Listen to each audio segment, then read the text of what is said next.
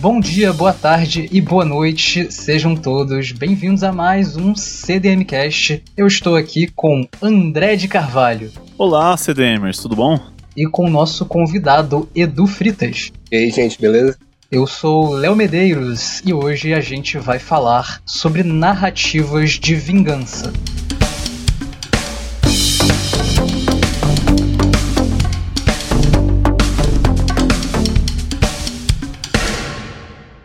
Você sabia que agora você pode apoiar o CDMcast? Basta acessar apoia.se barra CDMcast e contribuir a partir de 5 reais. Participe também do nosso servidor do Discord, onde os apoiadores ganham benefícios exclusivos.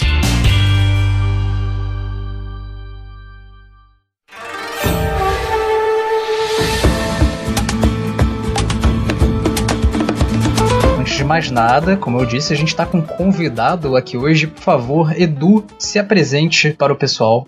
E aí, galera do CDM, eu sou o Edu, mas podem me chamar de Edu Fritas, como é, eu sou mais conhecido. E eu tenho um canal no YouTube onde eu falo de anime e mangá de forma mais politizada, digamos assim. Errado, tá? Isso aí é errado. Por quê, cara? É, pô, é só ver a comunidade de, de otaku, né, cara? Não tem muitas, muito conteúdo assim, não. É foda, né, cara? Tipo, anime não tem política, né? Jamais. O Japão nunca teve uma história política.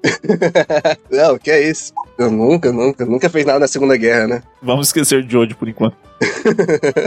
É, é não, então vamos lá pra, pra nossa pauta de hoje. Eu acho que vingança é um tema impossível, assim, de não aparecer. Não só quando a gente tá falando de anime, mangá, mas quando a gente tá falando de histórias mesmo. É, é, é um, um tropo muito recorrente que tá lá atrás, nos primórdios da narrativa. As tragédias gregas estão falando muito sobre a vingança. E eu queria começar por uma ação de definição e uma ação de questionamento, assim, né? o que é vingança e por que a vingança é uma coisa tão presente não só na narrativa, mas na vida, porque eu acho que esse é um pensamento que em maior ou menor grau ele passa pela nossa cabeça eu acho que nas obras é uma fórmula fácil, assim, né? De você assimilar de. Tá, esse personagem está indo até local X porque mataram Y, então ele está em busca de vingança. Você aceita de bom grado, assim, se, beleza, vamos seguir em frente. E quanto a. Na vida, eu acho que é mais uma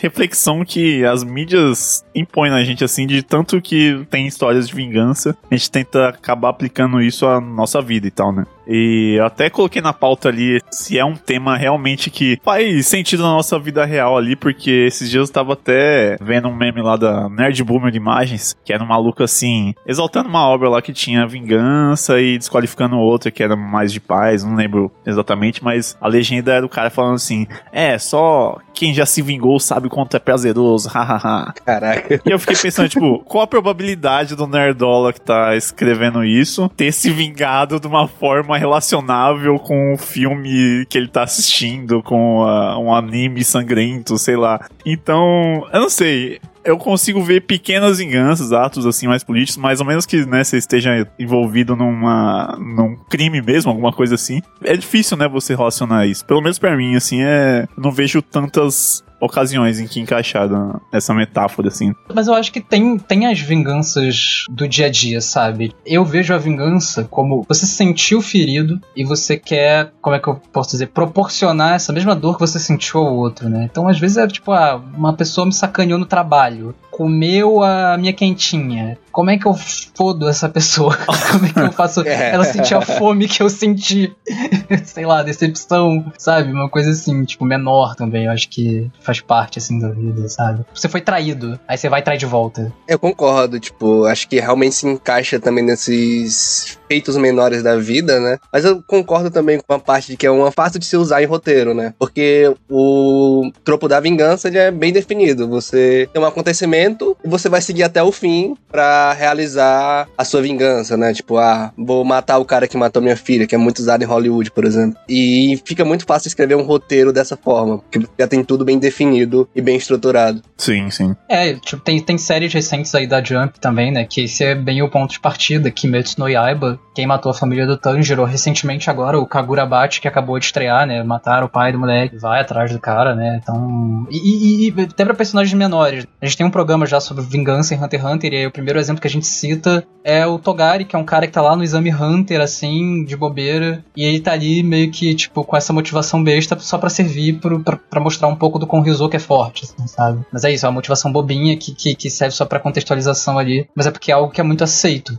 pela gente, pelo tanto que a gente viu, como, como o André falou, né, na mídia e tal. É, então, mas sei lá, né? A gente leva essas coisas menores da vida e tal. Mas dificilmente a gente aceitaria um roteiro mega elaborado que fosse sobre a vingança, sei lá, de uma traição. Nossa, o cara traiu aqui, é, então a mina vai passar uma hora e meia do filme ali bolando uma vingança de traição. E deve ter filmes assim, mas eu não sei se, se é tão palatável pelo público assim, sabe? É muito mais uma coisa grandiosa, né? Quando é vingança, já pressupõe que é uma jornada mais épica, né? De, porra, vai ter algum grande ato aqui, né? Até se não for uma matança mesmo, né? Ainda assim vai ter um grande plano elaborado, alguma coisa assim. Ou uma grande reviravolta, né? É, não, eu acho que vai ter outro tom, né? Esse tipo de coisa é de um, é de um outro nível, né? De um nível menor. Eu ia falar que essa parte de ser algo grandioso é, é que eu acho que a gente, como público, tipo, a maioria do público acaba meio que tá acostumando a essa grandiosidade, sabe? A gente acaba não tendo muito acesso a obras que fazem algo mais simplório, tipo, do dia a dia, como, sei lá, uma vingança de uma traição, ou, sei lá, o cara me fudeu no trabalho e eu quero fuder ele de volta. Sim.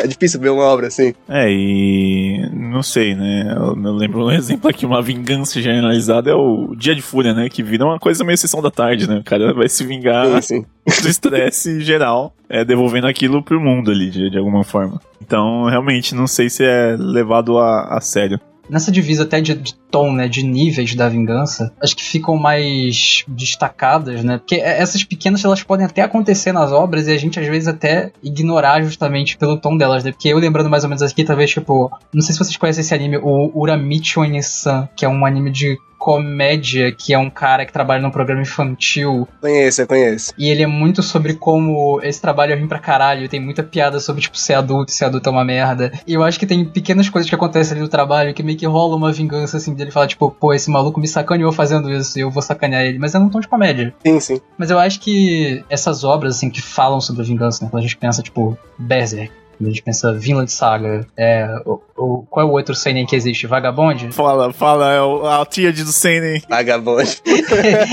Os três que existem.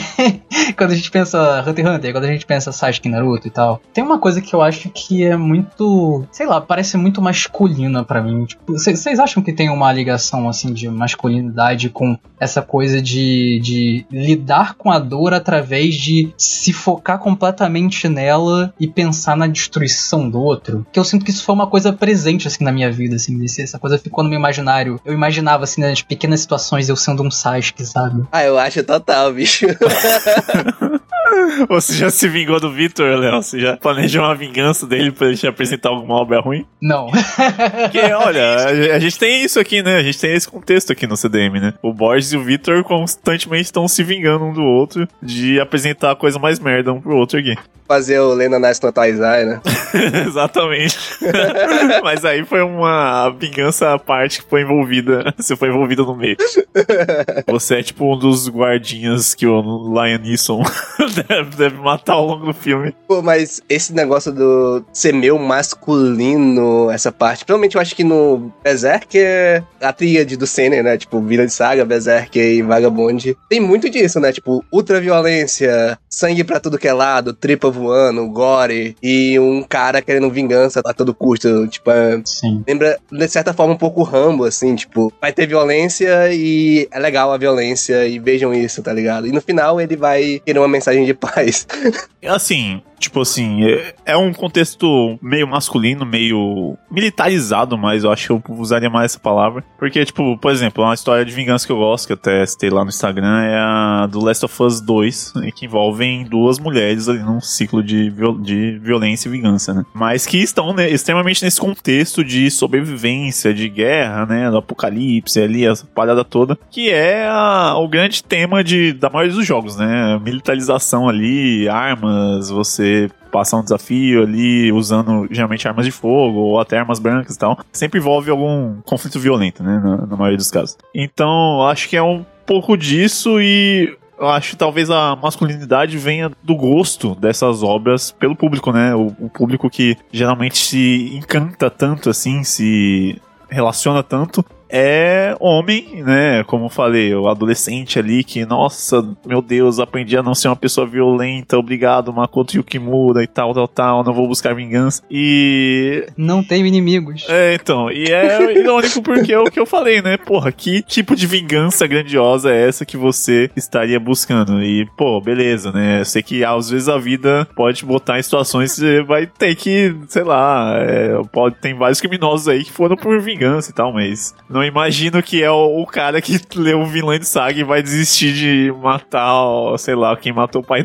dele por causa disso, sabe? Pois é. Mas sabe o que é interessante nisso? Porque eu acho que muitas obras, né, que vão, vão ficar muito tempo ali no marco de vingança, elas em algum momento elas vão acabar refletindo sobre a vingança. Assim, Hamlet fazia isso há muitos anos atrás, assim, né? E eu acho que Berserk, isso deve aparecer, assim, o Kurapika tem muito disso, né? Da, da melancolia da vingança. Sim. É, é, o, como que você vai, vai, vai ver um lado ruim disso? Acho que o Sasuke deve passar por isso também. Mas eu acho que essa, esse lance que você falou, né?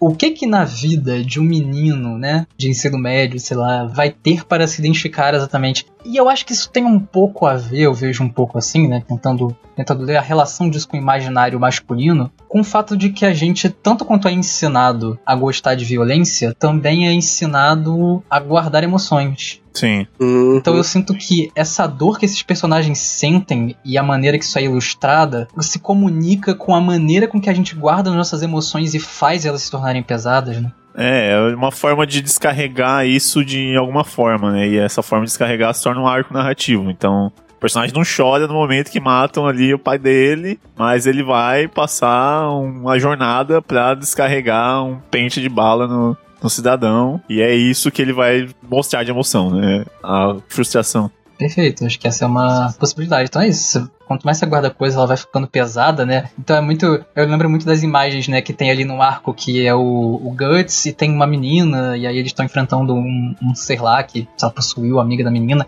E aí tem o um momento que a mina fala: Não, eu quero muito ir com você, Guts, eu quero viajar, porque esse mundo que eu vivo é uma merda, tentaram me abusar, não sei o quê. E aí o Guts se enrola na capa preta e fala: Mas você não sabe o que é ser eu, é tudo tão escuro, darkness, e tem espíritos em volta de mim, sabe?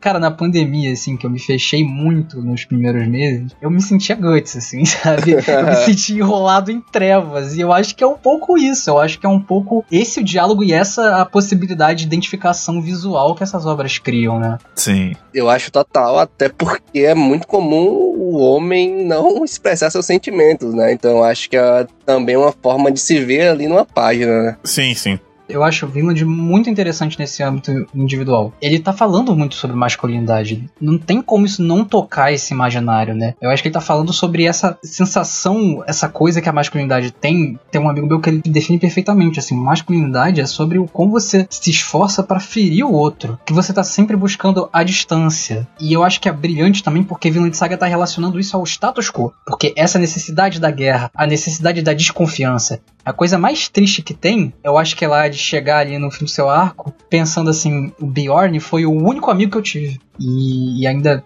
spoiler de Van Saga, ele perde o Bjorn, ok. Daí quando ele perde lá o, o Bjorn e você vê que o cara tá sozinho e que toda a vida dele foi construída por conta da violência do status quo, né? Para se livrar disso, é um grande plano para se livrar disso que ele ainda vai entregar para uma outra geração. E o sofrimento em que ele viveu. E isso fica um pouco pra gente pensar nessas relações do dia a dia também, né? E basicamente a relação de homens é construída através disso mesmo, né? Da, dos conflitos. Até parece um pouco esquisito se você pensar um pouquinho a grande amizade do Naruto Sasuke, de forma canônica né? Sem levar em conta os fillers. Mas basicamente, a grande amizade que o Naruto move montanhas para salvar o amigo dele é, lutou três lutinhas em missões juntos, é, lutou um contra o outro algumas vezes, saíram no tapa e, meu Deus, este cara, ele me entende, ele é o amor da minha vida, vou mover o mundo, vou unir as nações, travar a guerra para salvar esse cara aqui. E, porra, eles só brigaram. Eles, a, a, a, a, amizade tão valiosa deles é literalmente só treta, né? Até os filhos tentam consertar isso aí, botando momentos de socialização e tal, né? Mas é realmente muito disso. E tem obras que até é, ousam colocar ali a pessoa que busca a vingança e a pessoa que cometeu a violência inicial como iguais, né? Como pessoas que se entendem no final das contas, porque é, ambas estão relacionadas à violência e tem essa coisa principal na vida ali, né? Um comete, o outro tornou aquilo a motivação de vida. Então, eu adoro, né, quando é essa, essa interpretação da coisa, assim. É, tanto que é o grande motivo de eu gostar de Last of Us 2 também. E eu espero mais escritas assim. Espero mais escritas que coloquem isso como um, um problema real, né? Não coloquem isso como, não, é isso aí, a gente se dá mal, a gente briga, mas se entende. Não, porra, não, não tá certo isso aí, porra. Não, não é assim que se deveria ser uma amizade valiosa, não, pô. A amizade é abraço do braço, né? É, surgiu a base do braço, um contra o outro. Engraçado que em Vinland Saga tem meio que isso com, como o Léo citou do arco do Bjorn, né? Que o Ascalon fica perdidaço, sem saber mais o que fazer, depois da morte do amigo, e o que eles sabiam fazer era só guerra. A forma que eles encerram essa amizade é um lutando contra o outro, sabe? Tipo, muito interessante essa parte do. A violência em prol da masculinidade, né? Pra você ser homem, você tem que ser violento e tem que machucar o outro. E como esse arco de vingança do Thorpe se encerra com simplesmente ele não conseguindo a vingança dele. Eu acho isso muito, muito interessante. Porque só depois daí é onde entra a mensagem mais pacifista da obra, né? Ele não consegue se vingar e ele tem que ter uma nova reflexão sobre a própria vida e sobre a própria existência. É, e sobre a própria ideia também, assim, que, que é muito usada, né? Vinland Saga brilhantemente compara o Thorfinn com um escravo, né? Por quê? Porque quando você tá na vingança, você tá preso, né? E é totalmente entendível, assim, o arco pelo qual o Thorfinn passa, porque ele perdeu o pai muito criança e já entrou num contexto de muita violência muito jovem, então é normal. Kurapika também, né? A ideia muito forte ali de estar acorrentado, de ser uma coisa que é ruim. Mas, inclusive, uma coisa interessante é que Berserk, que apesar dos caminhos que o Guts escolhe, tem um momento que só um cara, eu acho, do grupo do Falcão que sobrevive além do Guts. E o Guts, quando volta da jornada dele, eu não lembro se ele vai em busca do, do, do Grift, né? Como é que é, mas ele volta e a casca tá lá, naquele estado catatônico e tudo mais. Mas esse cara vira para ele e fala: Guts, você escolheu sair pelo mundo lutando atrás do cara. Foi uma forma de encarar a dor. Você poderia ter ficado aqui, junto com a casca, e cuidado dela. E passado por esse sofrimento junto dela. E dá muito a entender que o Guts ele não consegue muito lidar com isso, né? Com essa consequência, que quase que olhar pra casca é olhar pra dor que foi perder todo mundo e ver, enfim, o Grift lá, coisa que o Grift fez. E eu acho isso interessante, né? Porque isso sempre é um caminho possível nesse tropo clássico de uma pessoa que sofre uma violência e, e aí você vai vingar ela. E principalmente essa coisa do Berserk que tem muito a ver com honra do homem também. Eu acho isso legal, assim.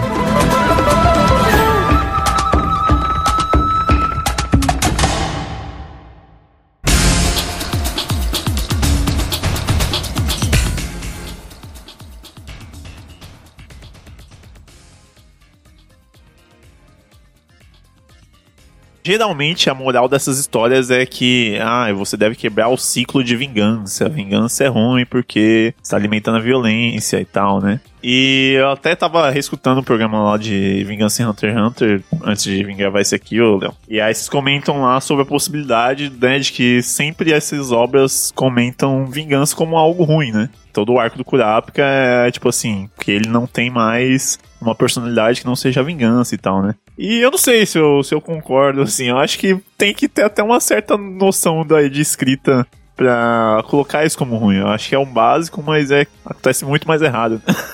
Esses dias eu vi um filme que é basicamente sobre vingança e ele é tipo o sonho molhado do reaça, assim, que é o Nobody. Não sei se já ouviram falar desse filme. Ele viralizou por causa de uma cena vi, de, de luta que tem aí no YouTube, que é no ônibus o protagonista acabando com os delinquentes e tal. E é bem violência crua ali. Enfim, eu fui ver o bendito filme. E, tipo, basicamente é um cara que ele era do exército, ele é um soldado muito foda, ele se aposentou, só quer viver com a família, mas agora ele é um loser, ele tem que ficar aturando bronca do, do chefe dele na empresa medíocre, a mulher não sente mais tesão nele, os filhos não falam com ele, só ficam no celular, ele não tem mais ação nenhuma na vida. E aí ele decide dar uma de herói um dia, acaba batendo esses delinquentes. E nossa, olha só, esses delinquentes faziam parte de uma máfia, de um, de um cartel. E aí começa toda uma jornada de vingança dele com, com esses caras que iam fazer uma malvadeza e ele acabou envolvido num arco muito maior. E é isso, basicamente o. Foda-se o spoiler aqui, não tô recomendando esse filme, mas o, o filme acaba com ele matando ali os caras de. E é isso, satisfeito. Destruir um cartel no meio da minha vingança de abandonar minha vida chata de adulto chato pra partir pra violência que eu quero ação. E é só. É puramente isso o filme. Então, essa coisa de a vingança sempre ser ruim, às vezes não é, né? Nessas histórias, acho que até fica de mau tom, assim, né? Como assim, uma história de vingança não é sobre não ir lá e incentivar a vingança, né?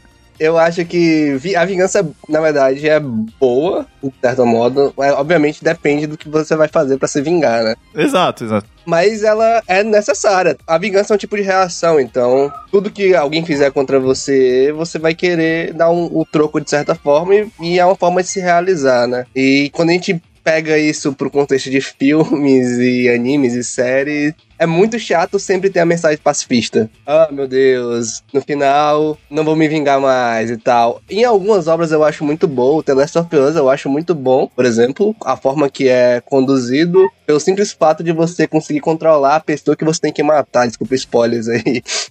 É, sim, sim. Mas é basicamente isso. Então é, é, um, é um bagulho no roteiro muito bom, assim. Mas no geral, eu queria muito ver obras que colocassem a vingança como sendo algo legal, tipo um John Wick da vida, saca? Acho que tem alguns exemplos de histórias que a vingança é boa, mas geralmente quando ela aparece como forma boa, ela aparece de forma mais sutil e que as pessoas geralmente não veem isso como um tema é, central que rodeia os temas ali da obra, sabe? Acaba fazendo parte de um, de um todo grande ato, assim, mas enfim, podemos falar mais sobre elas depois. Mas uma, uma coisa que eu ia falar, assim, é que eu acho que será que o problema é o pacifismo ou é a questão de as obras tocarem muito no ponto de a vingança é errada pela proporção das coisas que acontecem, né? Tipo assim, a gente pensa o Kurapika. Kurapika, ele chegou o momento aqui no arco atual que começam a falar, ele matou e torturou. Então é porque a vingança que ele vai fazer, o objetivo que ele vai fazer, exige que ele passe por coisas assim, por atacar inocentes. É o guardinha que o Leonisco tem que bater, talvez, né? Nos filmes dele. Será que a grande questão é que as abordagens de vingança, elas precisam passar por isso e elas se preocupam muito menos em talvez mostrar que outros caminhos seriam possíveis para reverter essa dor?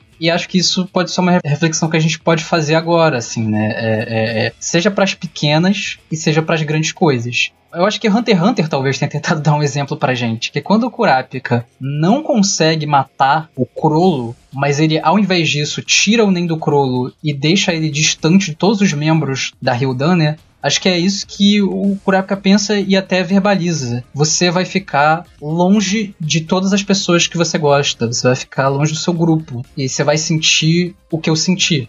É, ou parte disso, né? Depois ele, nesse arco atual, ele volta, não tá totalmente satisfeito, assim, né? Não desistiu do arco dele de vingança, até porque não envolvia só o Kurogo, né? E... É, tem quem roubou os olhos do clã também, né? Sim, sim. Mas eu acho que a maioria dessas histórias que apresentam um caminho pacifista, né? De que negam ah, você tem que quebrar o ciclo da violência. Eu acho que elas mostram bastante o problema de você levar a vingança em diante, que é, é você não vai ter uma resposta satisfatória com isso, ok? Mas não mostram muitas soluções, assim, né? Eu não lembro de tantas obras que conseguem direcionar, no, ah, beleza, quero causar um ato aqui de violência, vou resolver com outra coisa que não seja uma violência direcionada para outro canto, né? Citando um exemplo aqui de uma vingança que se tornou algo maior aqui. A gente tem o caso do Sasuke que queria se vingar do irmão que matou o clã. Aí beleza, chegou no irmão, contou toda a verdade para ele, viu que o irmão tava certo, ele falou: "Não, então o culpado é Konoha, aqueles arrombados. Vou lá matar os cinco perfeitos e foda-se". Se revoltou contra o sistema lá. Então ele direcionou a vingança dele para outro canto, né, para outras pessoas, né? Ainda assim, é, tá indo ali fazer um ato de violência, então não sei se é uma outra solução pra dor, não, da, da, da vingança, assim. Não sei como eu consigo pensar em outro exemplo. Uma vingança que eu gosto muito é a do Mustang no Fullmetal, apesar de eu ter uns probleminhas com o Fullmetal, mas eu acho muito massa como ele se vinga da inveja. A cena em si é fantástica dele estalando os dedos lá e tal. E como esse arco se desenvolve da vingança que ele tem pela morte do amigo e, e etc, né, etc. Então, né, aí tem muita questão de como as obras também justificam, né, as vinganças, assim. Porque você pega, por exemplo, um anime que nem Jojo. Quase todos os arcos, assim, tem um pouco de vingança. Tem um vilão que chega e faz uma coisa, ele é um mauzão. E aí é para você ficar super empolgado na hora que o Jotaro for falar ora, ora, ora, ora, ora e socar a cara dele, né? Que é tipo isso aí do, do Mustang, né? do Mustang, exatamente é mais algo. Acho que gráfico, digamos assim. E você vê aquela vingança não ser realizada. Pelo menos para mim, eu acho que tem uma certa função no roteiro, essa do Mustang, porque eu acho que é um ponto de virada no personagem, assim, de certa forma. Eu lembrei agora do, do Jojo, dentre os vários episódios que tem a parte 3, que né, todo, toda semana um caso diferente era basicamente alguém sacaneando o Jotaro e ele ia lá e metia porrada. E era para você ficar empolgado quanto mais filha da puta o cara fosse ali, né? Então, tinha desde gente dando golpe de dinheiro nele até, sei lá, tentando matar os amigos dele ali e tal. E tudo se resolvia numa bela porrada e que você, porra, finalmente podemos seguir a, a, história aqui com a justiça feita, né? Que é, que é esse, né? A, a coisa da vingança é você talvez fazer justiça, né? Que não foi aplicada de, de uma forma que o protagonista considere correto, né? Enfim. Voltando para a questão assim da paz, eu acho que o Vinland talvez seja um exemplo é, interessante é que é foda, né? Porque a segunda temporada para no ponto de a gente ver o que, que essa história vai propor agora, né? Sim, sim. Mas eu acho muito legal que tem esse pensamento, né? A gente o Thorfinn entende a dor que ele causa, a dor que ele sofre, a dor que pessoas ao redor dele sofrem e ele pensa, eu acho que a solução para isso é a gente acabar com guerra, é a gente acabar com escravidão. E o que, que precisa feito para isso? Eu acho que outro anime que talvez arrisque um pouco isso, mas né, acaba indo para outro lugar depois, né, que é o Shingeki, que é o Shingeki tem toda a questão das nações começarem a negociar, de verem um. Inclusive eu queria falar um pouco sobre isso, porque eu acho que quando o crime é cometido por uma instância maior, tipo assim, o Estado, eu acho que é aí que fica muito complicado, né? Porque quando é um vilão mauzão, quando é um grupo específico, você fica, tá, é, é, realmente esse grupo é mal, essas pessoas são más, eu não consigo muito julgar. Ou então eu consigo até pensar uma maneira, será que não tem como reconciliar? Mas quando é o Estado, a gente tá falando de um de uma opressão sistêmica que é muito difícil você. Tá, mas eu, eu vou falar o quê? Para essa pessoa segurar a dor dele? Mas é isso, tem essa parada do Shingeki, de ter uma questão de negociação ali das nações, como é que a gente protege parades e não sei o que, a respeito aí das, das questões de, de, de ao, ao, que Shingeki tá fazendo alusão, né? Que são muito delicadas também. É, pois é. Essa parte do Shigeki é muito delicada por vários motivos. Porque, primeiro, o anime, o mangá em si, o, o anime, né? O anime não acabou, nunca vai acabar, aparentemente. parte 3, final, final, agora vai pro ponto MP3.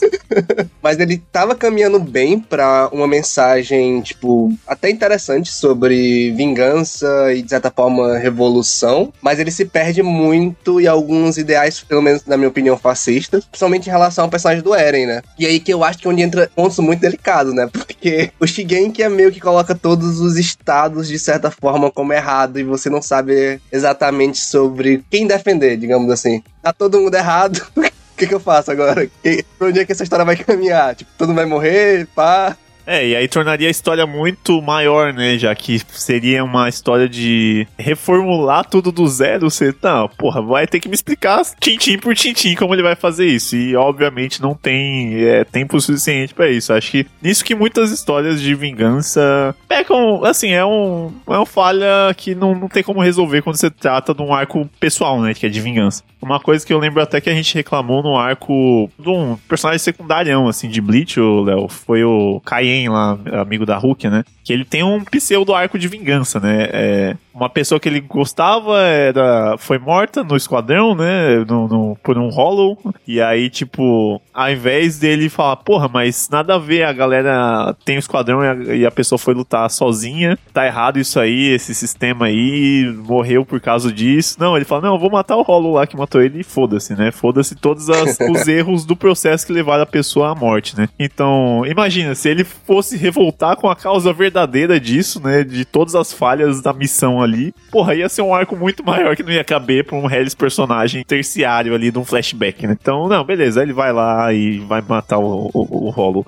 Seria um arco muito interessante, né? Sim. Eu cheguei que tem um pouco disso, né? Porque começa, a gente tem que derrotar os titãs. Aí chega uma hora que você percebe que tem algo por trás dos titãs que cercam Parades. Mas eu acho que isso é uma, isso é uma resposta, assim, que a arte devia estar atrás, né? Porque o que, que a gente faz com, por exemplo, ferida colonial, sabe? Hum. O que, que como é que a gente cura isso, porque é uma dor assim de gerações, cara, tá ligado? O que, como é que a gente negocia isso, né? Eu acho que essa parte de feridas coloniais é um ponto delicado no Japão Japão pelo simples fato de ser o colonizador, né, cara? Então é meio difícil, tipo, ver obras. Mas o Japão também teve seu, seu lugar de vítima quando, quando sofre os bombardeios lá, né? Não, sim, sim. Por exemplo, Gintama é um anime e mangá que trata um pouquinho sobre forma bem humorada, mas como foi a colonização dos ingleses no Japão, por exemplo. Mas no geral, essas obras que fazem mais sucesso e que tratam de temas mais coloniais e tal, como Shigeki no Kyojin, ele dificilmente ele vai tratar da visão do colonizado, né? Eu não sei porquê, mas é foda. É, exatamente. Eu acho que você tem que botar um pouco da viseira do, do cavalo ali para fazer um arco de vingança, porque tem que ser uma, uma coisa linear, cara. Se expande muito, já, já torna uma coisa diferente. Por exemplo, é um mangá que eu gosto bastante, é Promised Neverland, e ele, de certa forma, é um arco de vingança, mas dificilmente as pessoas enxergam isso, ele como tal ali.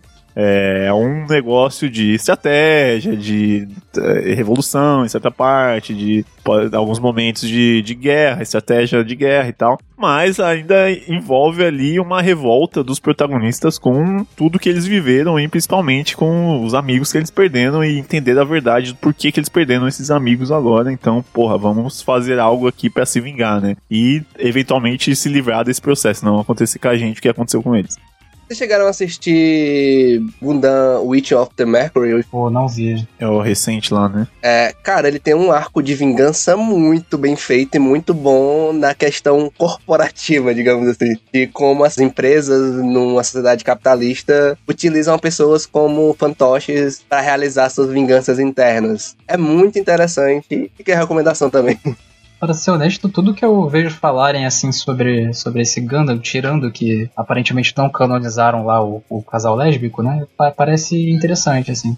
É, eu acho que talvez ainda dentro desse campo eu fico pensando se, por exemplo, um arco como o Chimera Ant do Hunter x Hunter não esteja talvez falando de certa forma disso, porque quando as formigas aparecem assim, meio que tipo parece que a violência é inerente, sabe? Eu sempre falo isso, né? Eu acho que as quimeras principalmente do momento em que elas se juntam com humanos, acho que Hunter x Hunter tá claramente ali falando do outro, né?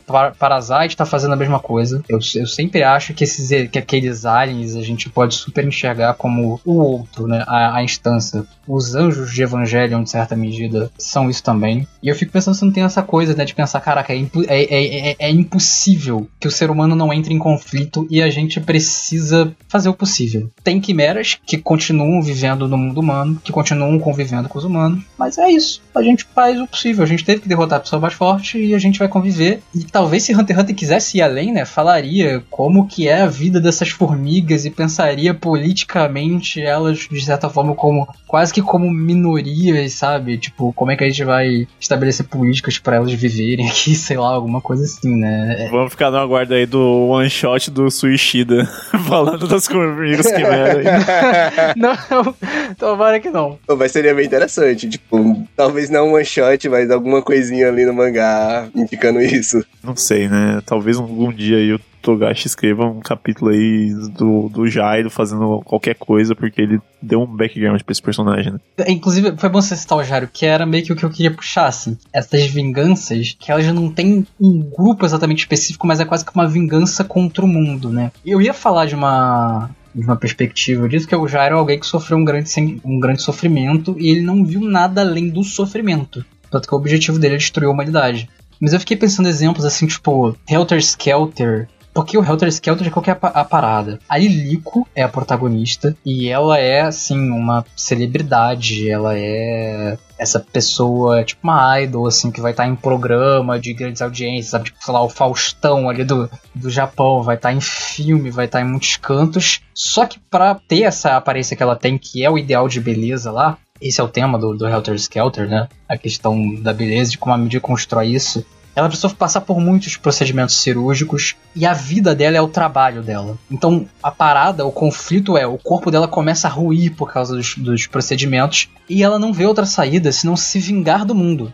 Porque a vida dela é uma vida feita de autoabuso, de abuso, de se sujeitar às coisas e de não poder viver a própria vida, né? E tudo que ela faz é pros outros, é pro mundo. Então, quando ela tá ruindo, ela quer que o mundo vá ruindo junto com ela, né? E eu acho que o Pum Pum passa por uma coisa assim que tá muito relacionada também à masculinidade, que é como o Pum Pum guarda aquelas emoções, passa por coisas muito pesadas e ele tem uns pensamentos muito violentos, assim, né? Que ele, no caso, até dá direcionamentos. Quando ele olha pra Sati, por exemplo, que é uma personagem que aparece em certo momento e ele pensa em, em violência sexual em relação a ela. E ele pensa isso algumas outras vezes durante a obra. Então tem essas outras formas de vingança, assim, né? Que passa muito por sentimentos reprimidos, uma dor que é isso, que você não sabe o que fazer, né? Por isso que a pergunta antes que eu fiz também, né? O que a gente pode fazer com as nossas dores menores, né? Que outras soluções podem existir que a gente não recorra à violência. Ah, e, e aí, acho que até um ponto que a gente consegue fazer um paralelo real com a vida quando essa vingança não tem um alvo específico, né? Não é um. Seu tio matou seu pai, vou atrás do, do, do, tio, né? É um negócio muito. que a sociedade construiu aquela pessoa com rancor. A gente tem aqui os casos de, de mass shooting, de né, tiroteio em escola e os caralho, que na visão dessa galera é uma vingança contra o mundo, né? Eles estão se vingando, mas não tem um alvo em específico, né? Alguns mais radicais ali vão atacar comunidades específicas, ah, é uma comunidade de pretos e ou sei lá, uma comunidade de mulheres, coisas do tipo. Mas quando vai lá, porra, num, numa escola de crianças pequenas, cara, qual, qual o seu alvo ali, né? Você não consegue enxergar bem e traçar um alvo específico, né? Então ele tá tentando atingir a sociedade de alguma forma, seja virando notícia, né? Seja ganhando a notoriedade ali da coisa.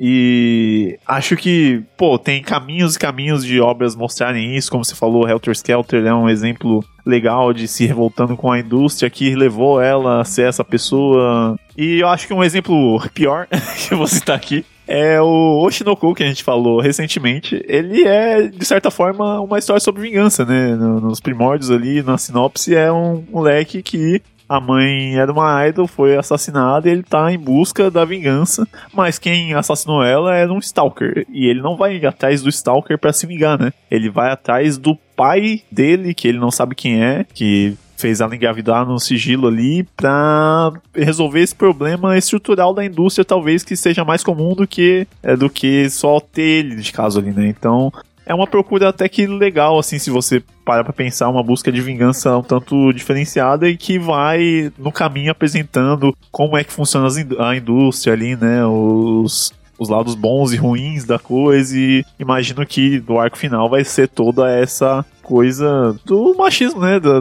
da coisa de quem manda ali e quem faz segredos e quem é, controla a vida pessoal e profissional das idols, né?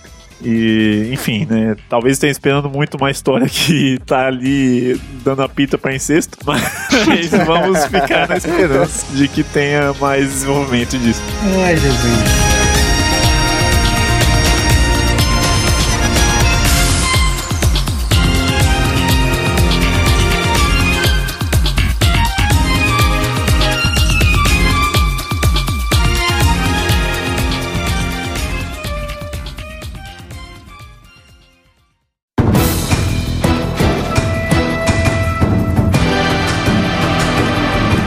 Entra até na, na, parte que a gente falou da pauta aqui da vingança como parte de um processo mesmo, né? Não só você se revoltar mesmo contra algo que aconteceu, um acontecimento que, beleza, pode ter sido causado por uma pessoa em específico, mas o que que criou aquela pessoa a levar a circunstância, né? Então, é, citando de novo Promised Neverland, porra, a pessoa ali que matou a amiga deles, né, só era uma pessoa comum do sistema e que depois você entende até que também são civis ali no grande plano das coisas, né? Não são exatamente os culpados, né? Quem é o culpado ali é quem tá comandando a porra toda. E acho legal quando essas coisas acontecem, mas de novo, não viram histórias de vingança. Ninguém lembra, quando lembra de histórias de vingança, essas revoltas generalizadas, né? Até fica mais explícito, por exemplo, a coisa do Sasuke, porque ele literalmente sai de uma vingança pra outra. Tipo, ah, então foda-se esse cara, vou, vou me revoltar contra outras pessoas. Esse negócio de, tipo, essas vinganças como um processo ser mais esquecível é um fato mesmo. É difícil você, por exemplo, lembrar de algum tipo de vingança que acontece, sei lá, de uma revolução. Eu acho que Aslan Senki fala um pouco sobre vingança como um processo não vou falar de revolução, mas um processo mais de um império imperial, digamos assim. Porque o Aslan no, no mangá, ele vai se revoltar contra o império que destruiu o império do pai dele. E aí ele começa a montar um pequeno exército revolucionário para tentar tomar o trono de volta para ele, né? Ele era o herdeiro. A última coisa que você pensa quando você tá vendo o anime ou o mangá é que ele tá num processo de vingança. Tipo, você, certo momento, você só começa a achar que ele, ah, ele tá só querendo tomar o trono de volta e é isso. E é bem isso, tipo, você acaba passando batido, porque não é algo que a própria autora deixa claro, assim, ah, ele tá se vingando. Mas, enfim, infelizmente, alguns autores, a maioria dos autores, pelo menos das coisas que eu li, que tem essas vinganças mais como um processo, acaba sendo algo meio no subtexto ali, não é algo que tá como em primeiro plano. Sabe uma história clássica de vingança que a, a galera não interpreta muito como história de vingança? Rei Leão. Pior, né, cara? Pior que é isso mesmo. É o meu tio matou meu pai e aí o moleque sai fugido e ele tá bem de boa em sair fugido até que alguém chega e fala: Não, você tem que ir lá não pra se vingar, você tem que ir lá pra tirar esse cara do governo porque, né, ele tá transformando ali a floresta no, no caos, então alguém tem que tomar o lugar dele. E como que vai tomar o lugar dele? É tirando ele dali, né? Se vingando, né? Ele acaba. Nem, nem lembro se o Scar morre no final, mas enfim. Ele acaba sendo adicionado ali. Ah, eu acho que eu acho que morre. É, ele morre. Spoiler de Rei Leão, cuidado. Fudeu. Caraca. Cara, uma vingança que eu lembrei que é boa, não necessariamente tá nesse exemplo de não é visto como vingança, né? Mas acho que entra um pouco naquela discussão de do perigo do pacifismo e de como que a vingança normalmente vai abordar, que é o Hakuryu em Magia. Ah, sim, sim, sim. O lance da nação do Hakuryu é, o Hakuryu faz parte de irmãos ali, né, essa, toda uma família e tal. Só que a mãe, pai do Hakuryu foi morto e tipo, tem uma parte da família que tá de boa com isso e convivendo com Al-Samin, que é que são os vilões principais e que estão por trás desse plano para eles assumirem o poder ali do reino deles. Quando o Hakuryu decide se vingar, Cara, você pensa assim, mano, é realmente muito justo. Porque, tipo, eles estão com aquele pensamento meio conformista de tipo, é, não tem que fazer. Se a gente for tentar é, atacar eles, vai dar merda, vai dar uma guerra. E eles estão ajudando a gente a manter o nosso império. A gente tá se espalhando por aí conquistando terras. E o Hakuri tá tipo, mano, não estou de boa. Vocês mataram uma pessoa da minha família, uma pessoa que era querida para mim, e vocês não pretendem fazer nada com isso. Logo, é justo que eu me vingue. E aí ele faz uma guerra. Mas aí entra a questão: os métodos dele são meio violentos. O jeito com que ele manipula os guardas, porque assim, ele não convence na lábia. Ele literalmente planta uma parada na cabeça dos caras lá, porque é um mangá de magia, né? E os caras, tipo, pô, ficam todos retorcidos lá e, e, e trabalham para ele e tal. Mas aí tem esse perigo, né? Porque, pô, cara, aconteceu uma violência ali do Estado né? Tudo bem que ele fazia parte também, mas. É. é foda, assim. Como é que tu fala que o cara não tem um ponto, sabe? E é aí que, que eu acho que tem que pensar com carinho na hora de escrever esse tipo de vingança, né? Esse ponto do Hakuro é muito interessante porque entra muito naquele papo de que, tipo assim, o cara revolucionário que quer mudar, de certa forma, o sistema, ele é muito violento e ele deve ser mais pacifista. Tipo, um bagulho meio Martin Luther King e Malcolm X, tá ligado? Sempre o cara que quer mudar o status, o status quo de certa forma, ele é muito violento e ele acaba se tornando meio que um vilão ou um anti-herói, assim, da obra. E aí ele tem que ser combatido. É, né? ele tem que ser combatido de todo jeito, porque ele é violento. Violência é errado, não machuque os outros. De novo, é, desculpa citar toda hora, mas o Promised Neverland apresenta justamente esse contraponto, assim, né? Tem dois trajetos ali de revolução dos personagens principais. Um é basicamente genocídio dos, dos opressores, e a outra é um plano que, obviamente, só existe ali no mundo de fantasia e tal, de bolar um acordo sem violência, não matar ninguém e tal, tal, tal. Vamos converter todo mundo ao veganismo. é literalmente isso o plano. Mas, é, então, eu acho que, primeiro, né, no, no Promised Neverland, ainda protagonistas ali faz você pensar um pouco sobre como, ah, o cara que escolheu a violência tá errado, olha como ele está sendo extremo, mas eu acho que aí é, não sei, é uma, uma pegadinha da, da mídia, assim, para você nunca ver o lado que toma ação violenta como o certo, né? Sempre você tentar pensar e não achar solução, como a gente não tá achando uma solução pra vingança aqui que não seja outra violência, né? Então, porra, fica na sua aí, é o, é o sistema falando, não, não se revolte. Você viu que o cara que se revolta é o louco, é o tratado como o extremista e tal. E tem uma, uma questão, se a gente olha pro Brasil, por exemplo, não é raro você ver uma pessoa pensar assim, cara, isso aqui não tem mais jeito, a política não tem mais jeito, porque todo mundo é corrupto, não tem quem confiar. Vai entrar alguém que quer fazer, mas vai ter que se sujeitar a centrão. Então é isso, acabou mas as pessoas também vão ser contra atos, vão ser contra ir pra rua, vão ser contra botar fogo em banco, qualquer coisa assim, porque, meu Deus, é violento. E aí você pensa, cara, eu tô ouvindo agora podcast sobre a questão da milícia no Rio de Janeiro. Bicho, você vai lidar com isso com você divide direito aqui com rosas? como é que é isso? Porra, você, cara, infelizmente, eu acho que a gente chegou num ponto como sociedade que é isso, né? Assim, o Estado tá aí, ele pode ser opressivo e o Estado paralelo, ele não está muito mais gentil do que o Estado. E por mais que eu não goste da violência, eu também não sou a pessoa que vou pra ato, eu não consigo, eu tenho, eu tenho medo realmente, mas eu consigo compreender o ponto da pessoa, gente. É assim, a gente ir lá pro botar deputado, os caralho, não sei o que, e votar, serve alguma coisa? Eu acho que serve, mas, bicho, desconstruir toda essa coisa. Você acha que realmente a gente vai conseguir reverter a cabeça das pessoas? Bicho, tem lugar no Brasil que é voto de cabresto ainda. Total, exatamente. Não é consciência, bicho, é, é na força, na mão.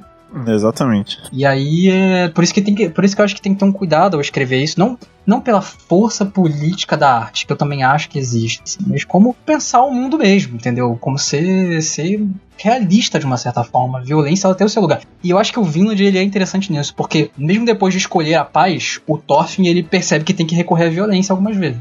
Eu ia citar justamente o Vinland como esse exemplo de. Eu sou pacifista, mas em alguns momentos eu vou ter que ser violento porque o Estado me obriga a fazer isso de certa forma. Sim, sim. Porra, é você está diante do vilão ali, né? Tá atrás de sua vingança, querendo consertar tudo aquilo que causou a sua frustração, a perda de alguém. E aí, todo esse aparato é violento, é todas as armas que eles colocam na sua frente, todas as ameaças, é a, a violência, é a única linguagem que eles entendem. Não tem como você ameaçar tirar algo deles que não envolva violência, né? Não, não tem como você falar, ah, então vou tirar seu videogame aqui se você não aceitar um acordo. Não, não, não tem. Então, sei lá, né? Às vezes eu acho que as obras acabam nessa coisa mesmo de não vá atrás da vingança, né? Não, não vá atrás dos porquês, né? A minha principal crítica a todo o plano de vilão de Bleach aqui, toda, todo mês, é isso que as razões das, da, das pessoas não, não pensam um pouquinho a maior, né? Não pensam um pouquinho no, no, no real significado da coisa.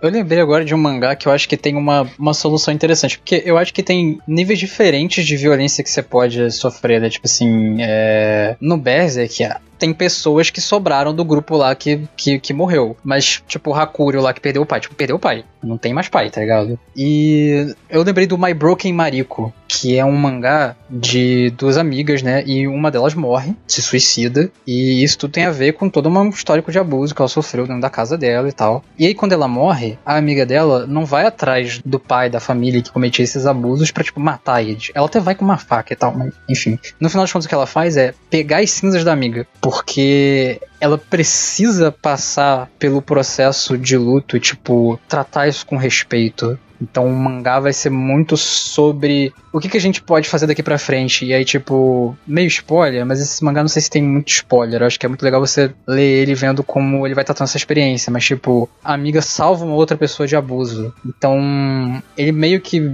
sutilmente coloca uma mensagem de, cara, tem como você cuidar de outras vidas daqui pra frente, sabe? Tipo. Quebrar o ciclo pra outra pessoa ali, né? Tem um caminho. Tipo, a Mariko se foi, mas tem outro caminho, assim. Mas é isso, acho que é uma boa. Assim, né? A gente listou alguns exemplos aqui de soluções que funcionam, não funcionam tão bem, né? E não, não são soluções, né? São fechamentos para um arco de personagem, né? No geral, assim. Cada um consegue lidar da forma que consegue. Eu acho que não tem muito uma solução pronta para um arco de vingança. Tirando a, a, de você realizar sua vingança, né? Que eu acho que essa é a clássica.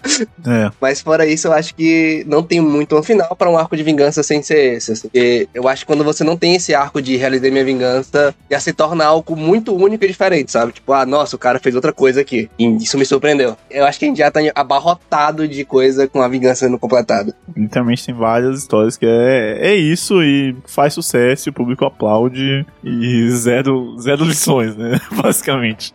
Só mais uma boa história de um homem, geralmente, concluindo sua jornada e ficando em paz, né? Mais ou menos, né? é, é que o, o crédito sobe ali, né? Não mostra o, os remédios que ele vai tomar depois.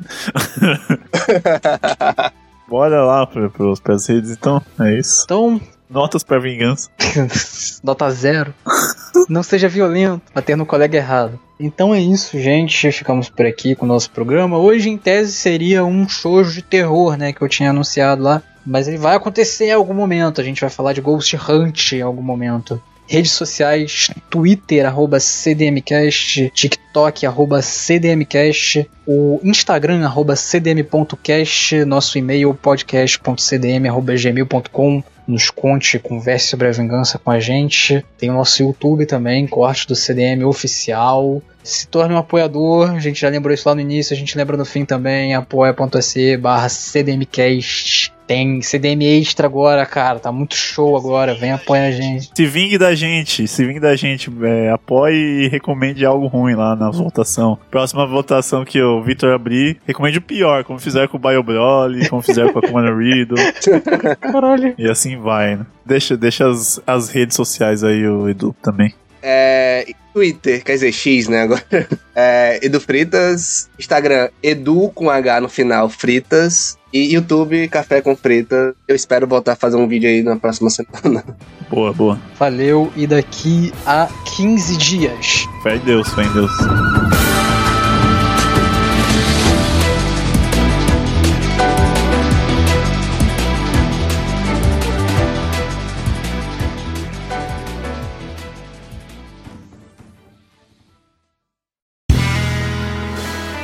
Este podcast foi editado por André de Carvalho.